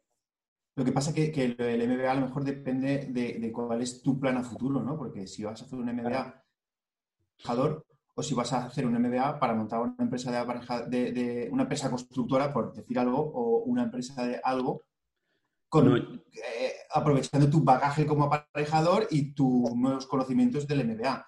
Porque si vas a seguir siendo aparejador, yo, yo también me he planteado alguna vez hacer un MBA. Sí, no, vamos a ver. Yo, mi, mi, idea futuro, o sea, en un principio, yo, me encanta mi trabajo, sí que me, mm, yo mi ilusión desde que acabé el colegio, eh, aunque pasé por constructora y, bueno, y, esos campos, al final siempre quise montarme por mi cuenta, ¿vale? Y me costó mucho y hasta que ya dije, ya, se acabó. Salí de la constructora la última que estaba y me monté por mi cuenta hace ya, o sea, ya cinco años por lo menos.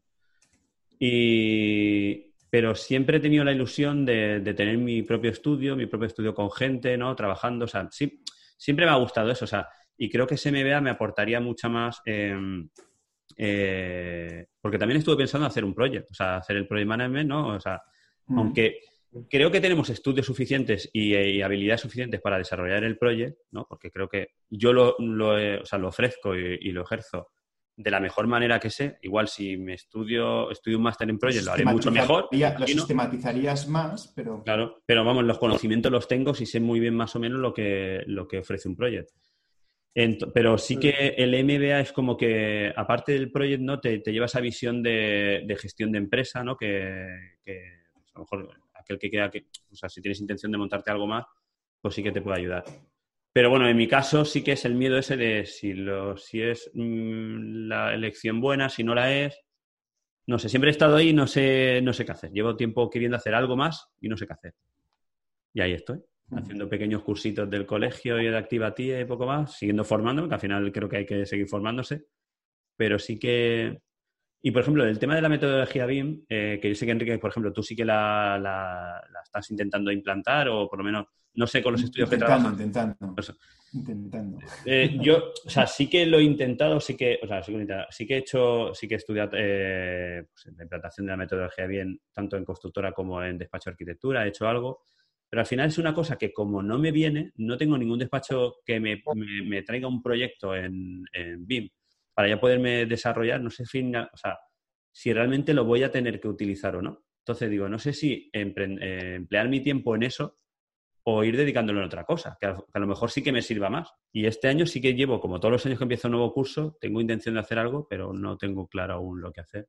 No sé si vosotros me decís vuestras expectativas y me, me abrís un poco los ojos. Yo, yo voy a hacer, yo estoy haciendo el PMP, el proyecto que te contabas. He hecho cursito y, y voy a certificarme.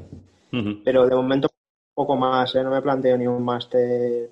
Me, planteo conocer la metodología, que como dices tú, nosotros lo que es, digamos, la implantación, eh, a mí muchas veces me lo han comentado muchos arquitectos, oye, pero si tú ya eres Project Manager, ¿qué me estás contando, sabes? Claro. En nuestro sector, ¿sabes?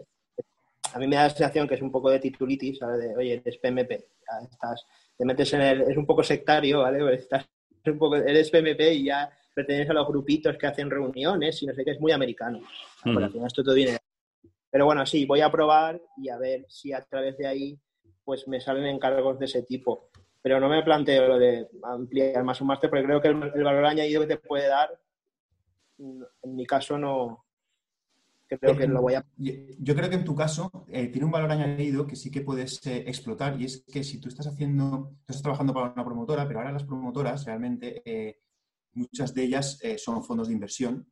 Los fondos de inversión quieren tener mucho más claros plazos y costes. Y para que una, un fondo de inversión que está gestionado en Finlandia o en Holanda eh, venga aquí y contrate un técnico, por muy bueno que seas, ellos van a mirar que tú eres eh, project manager eh, Sí, titulado. ¿no? Eso sí que te va a dar.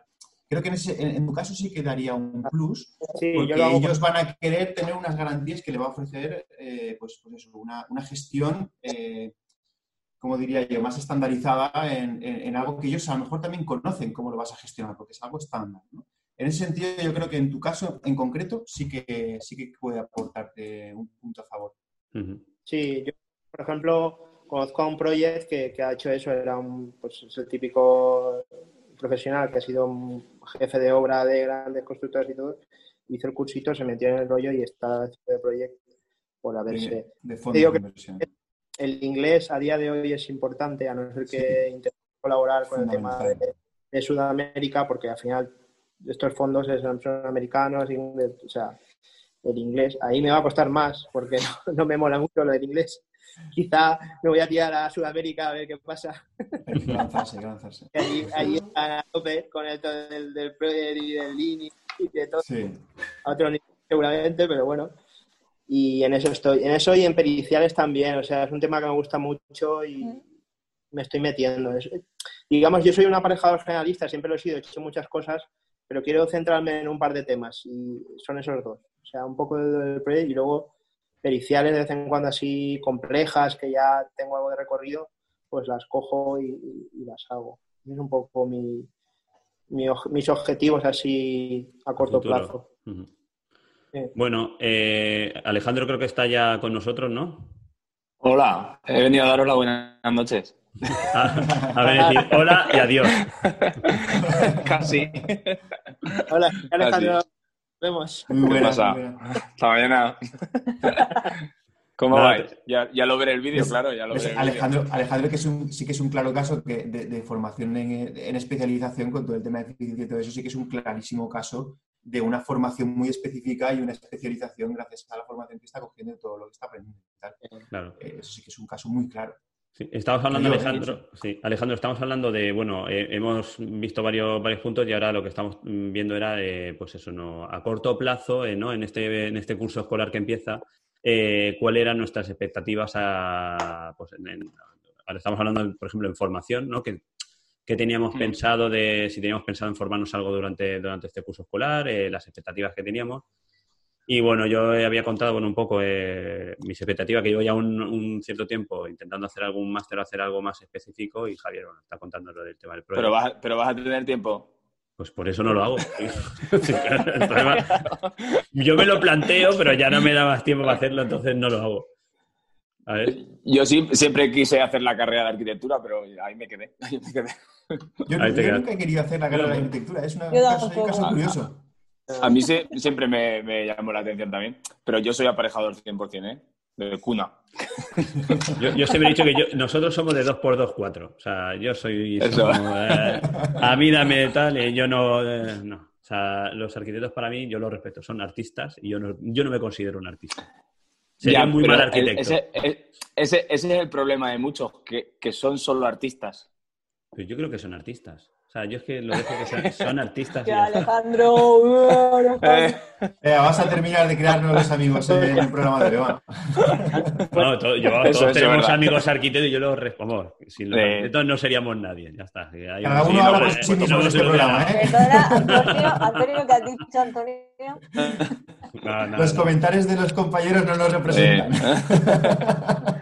No, hay de, hay de todo, como en todos lados. Hay muchos muy buenos que, que dan al detalle todo, todas las soluciones y todo, y hay otros que se centran mucho, por eso decía que, que son solo artistas. O- hay Otro otros tema que para se, centran, que se centran mucho solo en el diseño, sin cuidar pues, puentes térmicos, eh, todo el rollo este. Yo no tengo, o sea, no tengo pensado este año formando, o sea, seguir formándome. Sí que he estado mirando varios másteres, pero ahora mismo el tema de los másteres no hay ninguno que eh, me encaje. Entonces, pagar por pagar para tener un título, pues no, o sea, sinceramente. Ahora bien, eh, lo que sí que tengo un proyecto personal, que tengo un libro a medias y quiero a ver si lo termino este año. Ay, mira qué bien. ¿Pero relacionado al tema de la construcción o...? Sí, sí, es un manual de instrucción de jefe de obra. Es realmente lo que me hubiera gustado tener a mí cuando hubiera, cuando hubiera, o sea, cuando acabé la carrera. Ole, está muy bien. Muy guay. Sí, sí. Acuérdate de hacerlo en audiolibro. Vale. y para los tecnológicos. No, manual de cabecera de primero de construcción, no se puede estar bien. Bueno, eh, para cuando sale y tampoco para cuando no sale, sino lo que realmente tienes que saber mm, el día a día, ¿no? Está guay, está guay. No es, un- no es pesado, sino es muy técnico, pero de una forma diferente. Como ¿Conoces. Isaura? Como tú. Isaura. ¿Cómo? ¿Conoces a Isaura, Beatriz? Isaura. Sí, Isaura Ardila. No. Búscala, Construcciones Ardila, Isaura Ardila. Eso lo cortas, ¿eh? Isaura Bueno, y si no la saludo, ¿eh? A Isaura, muy buena, ¿qué tal? que tiene un libro o algo. Eh, tiene el libro, eh, tiene una plataforma eh, para jefes de obra y ahora está haciendo unos, eh, una especie de cursos y tal. eh, podéis tener ahí una sinergia chula. Mm. Más que competencia. Fíjate que no he dicho competencia, eh, he dicho sinergia. Sinergia. Yo soy muy, de- yo soy muy de Sinergias, sí, sinergias claro. más que de competencias. Sí, sí, sí.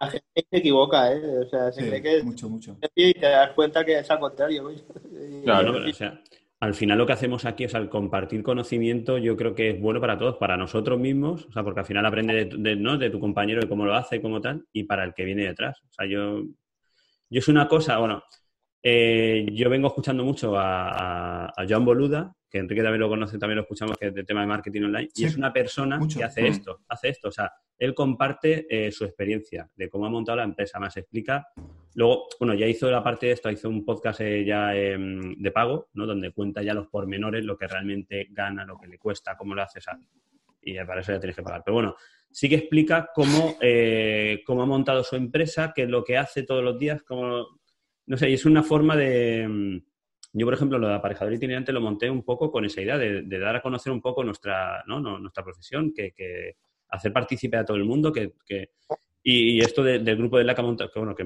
que fue idea de Enrique de ir montándolo, yo creo que al final mm, no parte de la misma idea, ¿no? De, de compartir conocimiento, todos nuestros conocimientos entre correcto. todos y que todos aprendamos Sí, de todos. ¿No? Porque siempre ha habido como el, no, no voy a decirle lo que cobro o no voy a decirle cómo lo hago yo porque igual me lo copia y me quita el trabajo. Eh, No vamos por ahí. Por lo menos nosotros no vamos por ahí. No, Pero yo creo que el grupo de Slack, yo creo que el grupo, el grupo de Slack, incluso a los recién salidos de la carrera, les puede ayudar muchísimo. Porque pones anécdotas, pones soluciones, pones. O sea, Duda, ¿eh? compar- se intentamos tienen- lo que compartir. tienen que atrever a preguntar. Yo creo que mucha Claro, gente Ya, pero se a lo mejor que mucha gente. preguntar. A lo mejor mucha mogollón. gente lo lee y no, no, no dice nada, pero lo leen, ¿sabes? A mí, a mí me han llegado cosas, o sea, de gente, digamos, que, ni- que me ha llegado, que están ahí atentos y que están leyendo las cosas y que les sirven. O sea, otra cosa es que pregunten, pero leer y mirar mogollón. Sí, la gente al final tiene vergüenza de decir, oye, me sabe, no sé si preguntar esto porque va a parecer que no sé, o al final nadie sabe ni. Ya, ni pero al revés, al revés, al revés. Correcto. Claro. aprendemos todos y cada uno tiene un montón de vivencias. Mira, con el tema este del canto del forjado, de lo de... No, lo de- Sí. Cada uno da su experiencia, lo que ha hecho en obra, tal, y Los hilos hilos parecen sesiones clínicas de médicos de a ver cómo te van a operar. Fijaros Hombre, que ese- esos, eh, esos es hilos que surgen, esos hilos que surgen tendríamos que, mo- que- que transformarlos en charlas sobre el tema, o sea, o en algo así. Esos que se, que se ve que ha habido interés, tendríamos que transformarlos en una charla de viernes o algo así. Pero bueno, Alejandro, tú no has dicho nada de la formación, del tema de formación. ¿Tú tienes expectativa este año? Porque tú este año vas a Yo- tener miedo que vas a flipar. O sea, Tengo sí, unos estoy que- viendo, lo estoy viendo.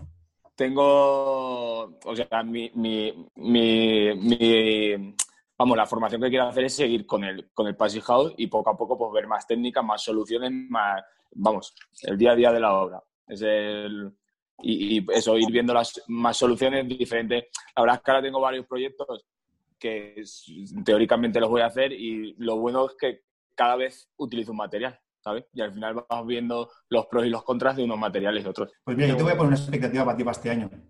Ya la tengo, la tengo. La tengo, Ya, ya. ¿Sabes cuál es, no? ¿Sabes cuál Lo es? tengo en mente, pero este año estoy saturadísimo. saturadísimo. Bueno, bueno, ya estamos, ya encima, estamos. Encima he empezado en mi casa y, y no duermo ni por las noches.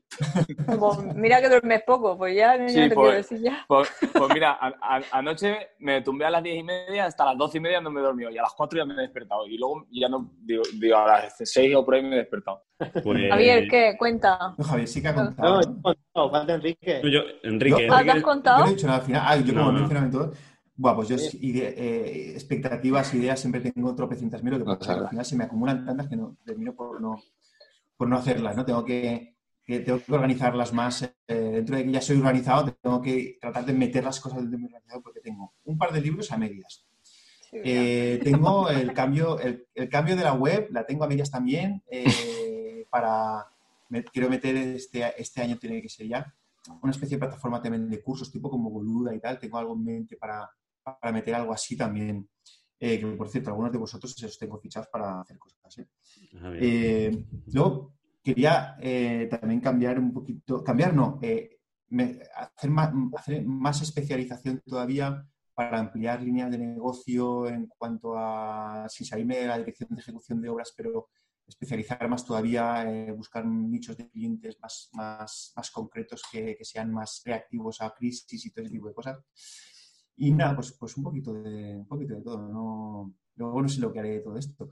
Y en cuanto a formación, yo de titulitis soy cero titulitis. O sea, ahora mismo no me plantearía estudiar un máster, mm, al 98% no estudiar un máster, ya estudié un máster y creo que me aportó menos de lo que yo me esperaba que me aportara. Lo que sí que hago es eh, tratar de, de buscar formación, cursos de cosas día a que día, voy día a día. utilizar, cosas que sé que voy a utilizar o ahora mismo o que voy a, a querer utilizar en el futuro, por ejemplo. Pero, y no solo técnicos, ¿eh? yo eh, tengo muchos, eh, hago muchos cursos de temas transversales, de temas de marketing, de temas de gestión de personal, de temas de negociación, de temas de, independientemente de que busque cursos de BIM, que también hago, que haga Ujú. cursos de planificación, pero trato de formar mucho en, en- en competencias transversales.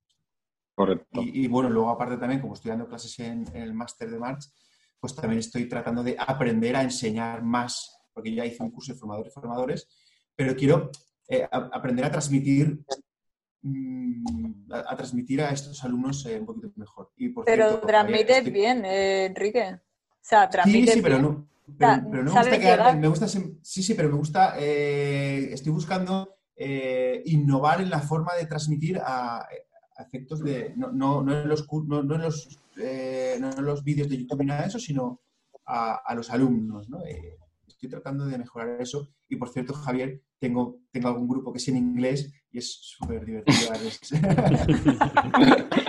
lo puedo Yo tengo- imaginar. What to wait. El forjado, ¿cómo se decía forjado en inglés? ¿Cómo es total?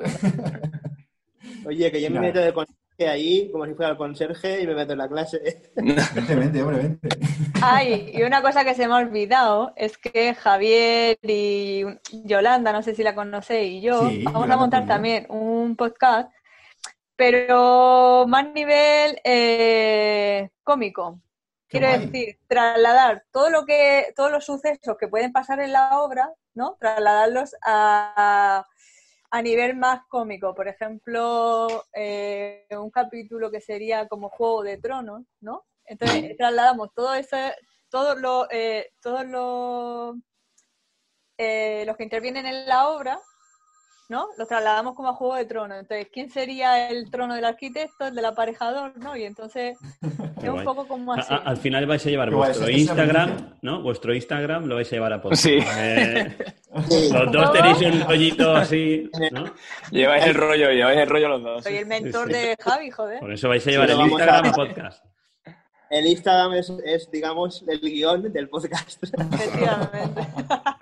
Eh, pues muy bien, muy bien, está muy bien.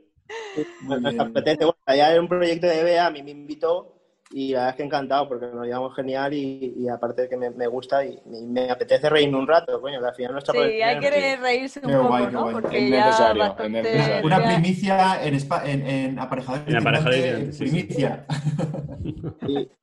Lo pondremos ahí para que se ya vea. veremos. No, seguro. Estamos no, en si, ello, quer- estamos- si queréis hacer. eh, Escucha, lo más difícil es darle al rec. Ya está. Sí. Ya. O sea, es decir, dale al rec. Es lo más difícil. No, y editar. Que mira que no somos muy tecnológicos. Yo no sé lo No, a hace- hacer. no, o sea, eh, es difícil, este, no por ejemplo, habría que editarlo, pero hay podcasts que no hace falta editar. Si más o menos lo tienes un poco organizado, sale solo. O sea, y además hay aplicaciones directas, que eso es otra que podríamos hablar otro día. O sea, hay aplicaciones donde tú le metes tu música, o sea, tienes una aplicación con botoncitos donde metes tu música, pam, pam, pam, pam, y te lo El montas en este, ¿no? El Anchor... Anchor. Yo, yo Eh, grabo eh. con Anchor muchas veces también. Yo, por ejemplo, el que hago de 20 minutos es totalmente en directo, en falso directo. Yo no corto ni empalmo nada, lo hago direct- eh, del tirón. Directamente va la para música, arriba. la música y todo. Sí, sí. Lo único, tengo las cuñas esas grabadas que sale mi mujer y mis dos hijos hablando. Las tengo grabadas, las meto ahí y cuando no me sé qué decir, la meto. Ya está. Corto un rato y sigo. Yo digo, yo digo, yo, yo digo, siempre está, siempre están los críos. Sí, sí. Se los grabé al principio, los tengo grabados ahí y los voy metiendo. Ya está. Mira que son pesados los hijos de Antonio, ¿eh? Los pobres míos, hoy cuando les llama antes, papá, ¿vas a venir hoy? Digo, no, y no mañana. Yo creo que ya está. No sé si queréis contar alguna cosita más. Yo creo que para ser el primer podcast de la tercera temporada, o sea, el primer podcast largo de la tercera temporada, no sé cuánto llevaremos hablando porque como vamos a ir sé. pero hora y media, hora y media o, casi dos horas sí que va a dar el podcast para, para sacarlo. Eh, nada más, yo si ya sería cuestión de despedirnos, que nos digáis la, bueno, cada uno vuestras credenciales, ¿vale? Para que os puedan seguir en, en vuestras redes sociales y, y ya despedirnos. Así que si yo voy a empezar con el tablón que tengo. Empiezo con Alejandro, que es el último que ha venido. Dinos tus credenciales, Alejandro, para quien te quiera seguir. Eh, soy Alejandro Olmo de OG Estudio de Arquitectura. En Instagram es OG Estudio de Arquitectura y la web es www.ogestudioarquitectura.es. Y en Facebook también, OG Estudio de Arquitectura. Seguirme, ¿eh? Dame like. dame likes, dame likes. Ya te sigue, ya. Pues nada, Javier. No, nada, a mí, pues buscáis Javier Hurtado en Instagram que os reíais un rato y veréis alguna cosa de obra. O en LinkedIn, que es como más serio, que ahí aparece Javier Hurtado serio, ¿sabes? Y Sí, poco sí. Más. Javier Hurtado. En el Instagram, eh, o sea, en función de cómo estéis, oye, queremos ver al serio en LinkedIn, queremos ver a la Ah, ya, ya me, la gente ya me tenéis, pero que sí. Perfecto. Y Enrique, bueno, que Enrique ya yo creo que todo el mundo lo conoce, pero bueno, Enrique, danos tus credenciales. Eh, digo, yo soy En- Enrique Alario. Eh, tú buscas enriquealario.com barra lo que quieras. enriquealario.com barra podcast. enriquealario.com barra blog. enriquealario.com barra Twitter. enriquealario.com barra Instagram. Él tiene de todo, de barra todo, de YouTube. todo lo que quiera. Pero me lo he montado para que siempre sea enriquealario.com, YouTube. enriquealario.com, lo, lo que tú quieras, eh, seguramente estaré por ahí. Muy bien, tienes el dominio ahí cogido. Que Es mío, es quite. mío, es mío. es tuyo, es tuyo. Hombre, yo ya le he comprado hasta el de los chiquillos para que en el futuro se lo puedan hacer. Pues eso es visión del futuro, ¿eh? No, no, ya los tengo, ya los Sí, tengo. está muy bien, está muy bien. Muy bien, ¿y Beatriz? Nada, pues yo. A mí me podéis seguir en Instagram, que es donde más estoy. ¿Y cómo te pueden Exacto. encontrar? Arroba at Beatriz Antolín. También tengo Bueno. una página web, pero que también la tengo que actualizar, la verdad. Pero la vida no me da para más, así que sígueme en Instagram, que es donde estoy. Una cosa detrás de la otra. Y Una nada, cosa detrás de la otra. Muy bien, pues yo, bueno, daros las gracias por haber, por haber asistido a este primer capítulo de la tercera temporada. Eh, espero que sean muchos más, ¿vale? La idea es hacer, eh, pues eso, un capítulo de estos largos una vez al mes, Si es posible, vendremos los que estamos aquí, o vendrá más gente, o vendremos menos, pero vamos a intentar una vez al mes, pues eso, reunirnos un ratito y hablar de, de lo que nos gusta, que es al final nuestra profesión y de nuestro día a día. Yo soy Antonio Verdú, mi Twitter es a, arroba iEstudio y por mail podcast arroba. Eh, por ahí me podéis enviar lo que queráis, si queréis algún tema que queréis que tratemos en el podcast o cualquier otra cosa, lo podéis enviar por ahí que, intentaremos, eh, intentaremos tratarlo en el, podcast. Sin más, me despido y, espero, o espero que me oigáis la semana que viene en un podcast minis y de aquí un mes que, no, que nos sigáis a todos. Así que gracias a todos, chicos. Gracias. Gracias a ti, Antonio, por contar con nosotros. Me lo he pasado genial. Igualmente.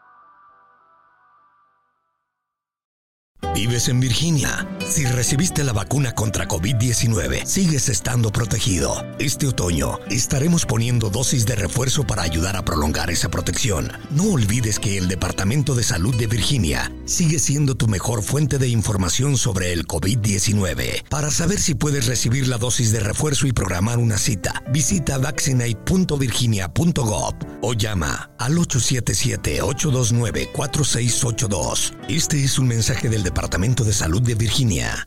Gearheads know that some projects need so many parts, it feels like you need a whole storage unit just to store them. That's what eBay Motors' 122 million parts are for. Think of it as your virtual parts garage. They've always got the right fitment at the right prices. Use the eBay Motors app or visit ebaymotors.com. Let's ride.